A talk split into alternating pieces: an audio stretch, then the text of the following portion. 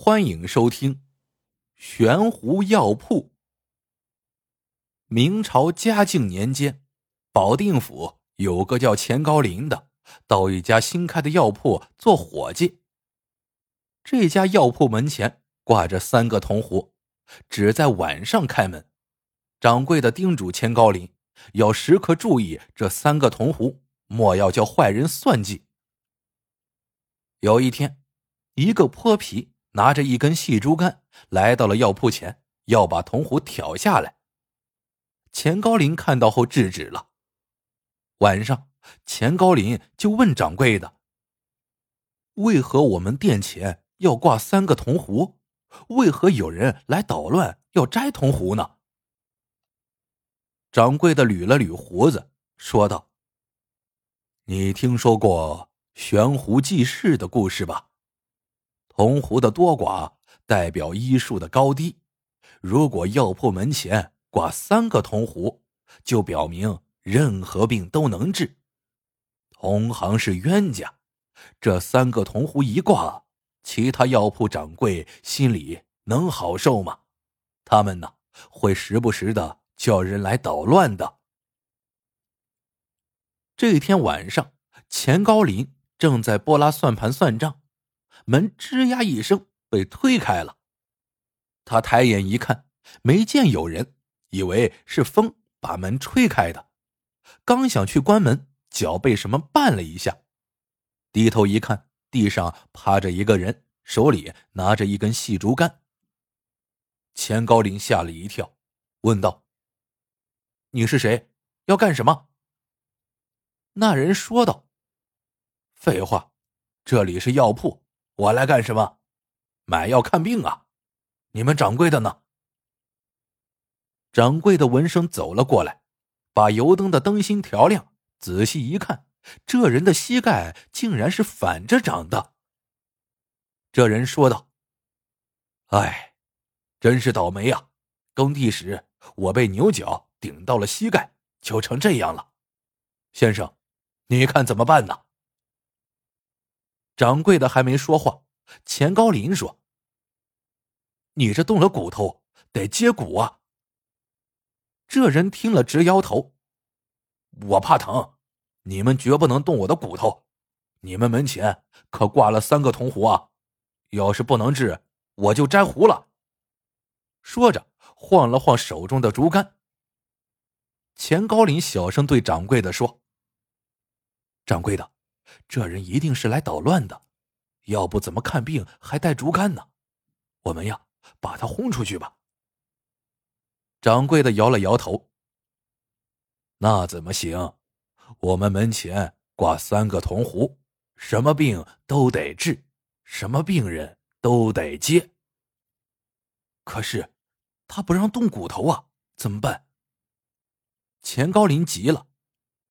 掌柜的凑近病人，仔细查看一番，点了点头，说道：“好，我不动你的骨头，但要一根绳子。”说着，拿过一根粗麻绳，三下两下把这人绑了起来。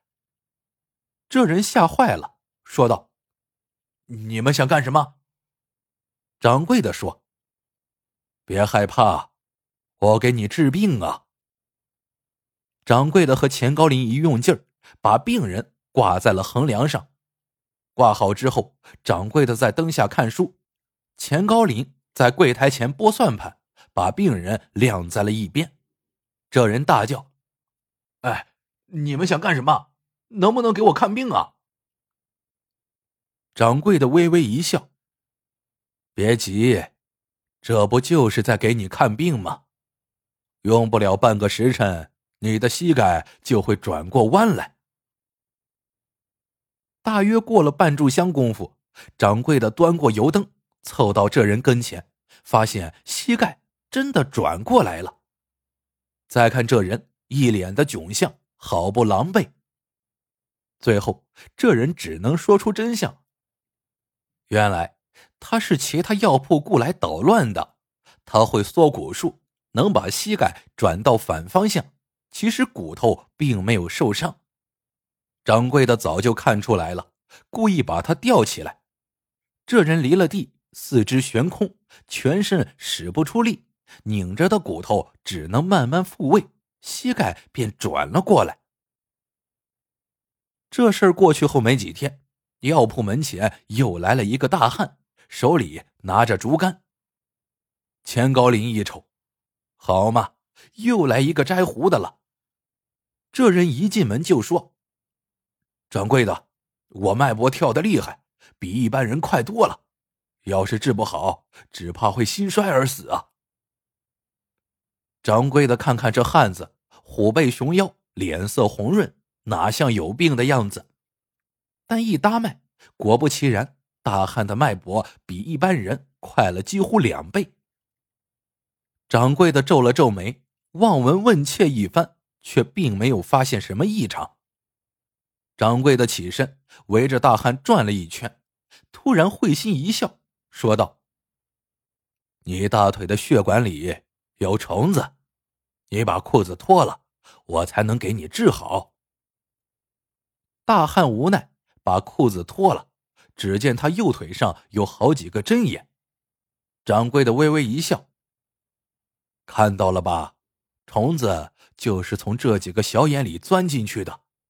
虫子呀，是喝血的，血少了，你的脉搏自然就变快，为的是让血流得更快一些。”大汉脸上掠过一丝不安：“那怎么治呢？”掌柜的说：“这虫啊，最怕火。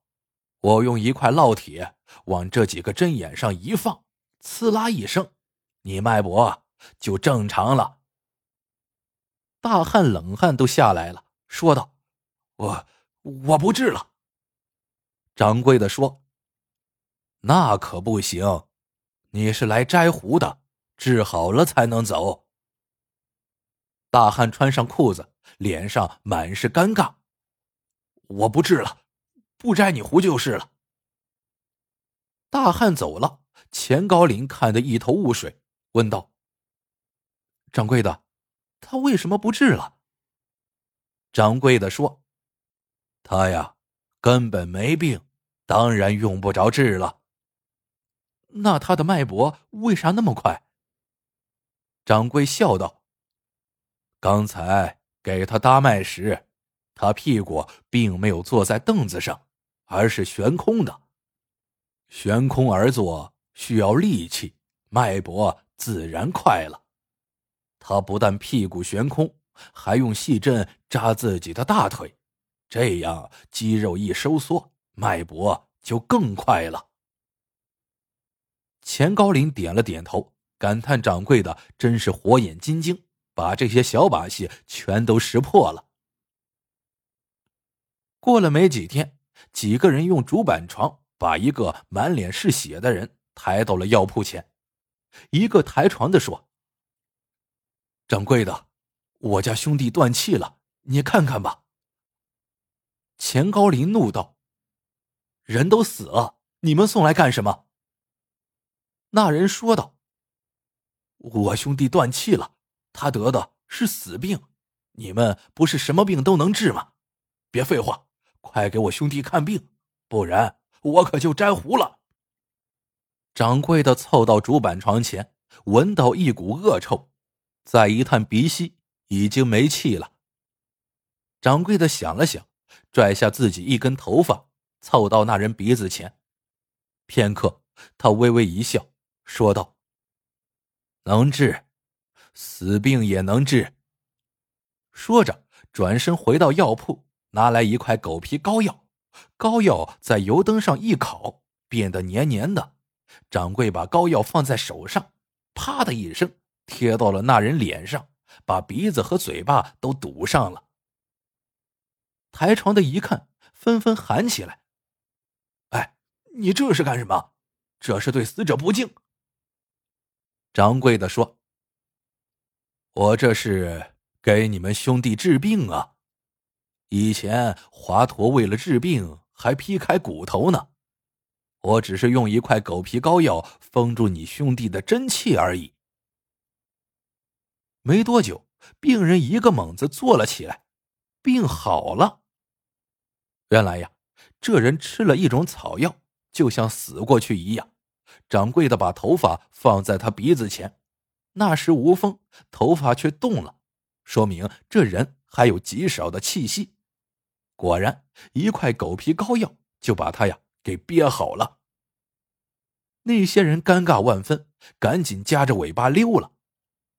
钱高林不禁大笑：“掌柜的，你不但医术精湛，还心细如发，但是为何你只在晚上给人看病呢？你医术这么高，多看病多赚钱呢。”掌柜的微微一笑，并不回应。就这样，三只铜壶一直挂在药铺门前，很长一段时间无人再敢来摘壶。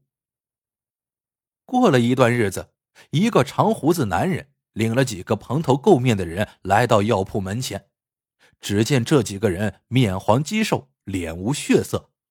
长胡子男人对掌柜的说：“麻烦你把这些人给我治好。”掌柜的望闻问切一番，叹了口气，摇头道：“这些人的病，我治不了。”一旁的钱高林闻言大惊：“掌柜的连死病都能治，这世上还有他治不了的病？”长胡子微微一笑，说道：“我能治这病。”说着，从怀里掏出几个馒头，分给了那几个人吃。几个人吃了馒头，脸上渐渐有了血色。长胡子说道：“他们之所以面无色、体无力，就是因为吃不上饭，这是恶病。你没治好病，我却治好了。现在我就来摘你的壶。”说着，拿了竹竿就要挑壶。钱高林见了，大声说：“住手！”你们是来捣乱的，弄几个没吃饭的恶鬼冒充什么病人？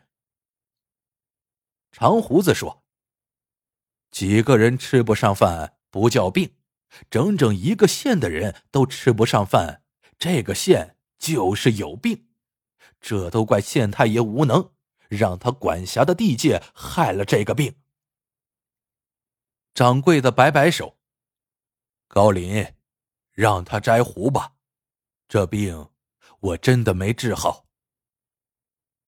三个铜壶全被摘了。掌柜的问：“今天我栽在你手里，想问问好汉姓甚名谁？”长胡子把自己脸上的胡子一拽，胡子竟然掉了。原来他贴的是假胡子。